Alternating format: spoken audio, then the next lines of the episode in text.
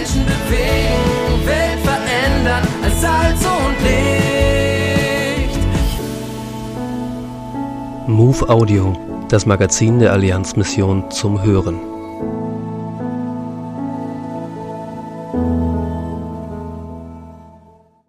Ukrainische Missionare für Russland? Wenn drei Länder miteinander im Krieg liegen, wie können sich die Christen aus diesen Ländern begegnen? Welche Art von Versöhnung aus solch einer Begegnung zwischen russischen, belarussischen und ukrainischen Leitern erwachsen ist, berichtet Albert Giesbrecht.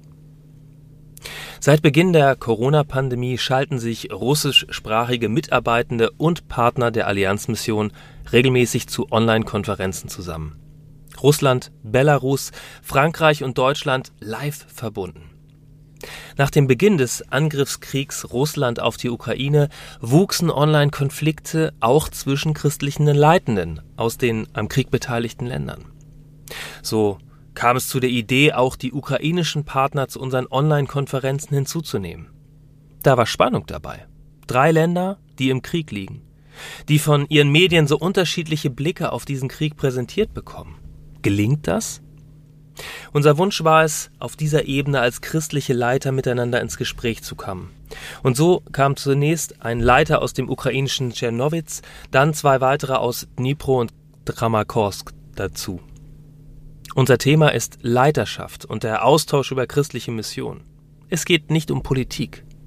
Und doch tauchen da Fragen auf, wie die eines russischen Pastors. Stimmt es, dass in der Ukraine jetzt nur noch ukrainisch und kein russisch mehr gesprochen werden darf?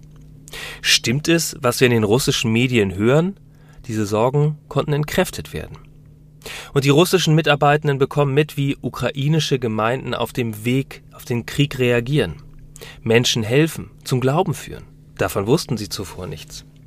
Die ukrainischen Pastoren hören davon, wie eine Gemeinde in Belarus ukrainische Flüchtlinge unterstützt, ausgerüstet, aufgenommen und weitergeleitet hat und wie eine russische Gemeinde für die Ukraine betet.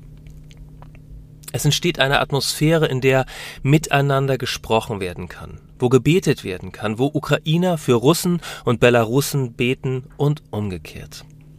Hier in Deutschland, im hessischen Eversbach, ist ein regelmäßiger Gottesdienst mit rund 100 Geflüchteten aus der Ukraine entstanden. Und durch die guten Erfahrungen bei den Online-Konferenzen konnte ein belarussischer Pastor im ukrainischen Gottesdienst einer deutschen Gemeinde predigen.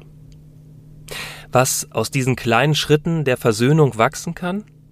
Pastor Juri aus Kramatorsk glaubt an Buße und Erweckung, wenn der Krieg vorbei ist. Sein Gebet? dass dann viele Ukrainerinnen und Ukrainer als Missionare nach Russland gehen und von dem Jesus predigen, der die Welt mit sich versöhnt hat. Albert Giesbrecht ist Bereichsleiter für Osteuropa. Die aktuelle Ausgabe der MOVE abonnieren oder online lesen unter allianzmissionen.de-MOVE.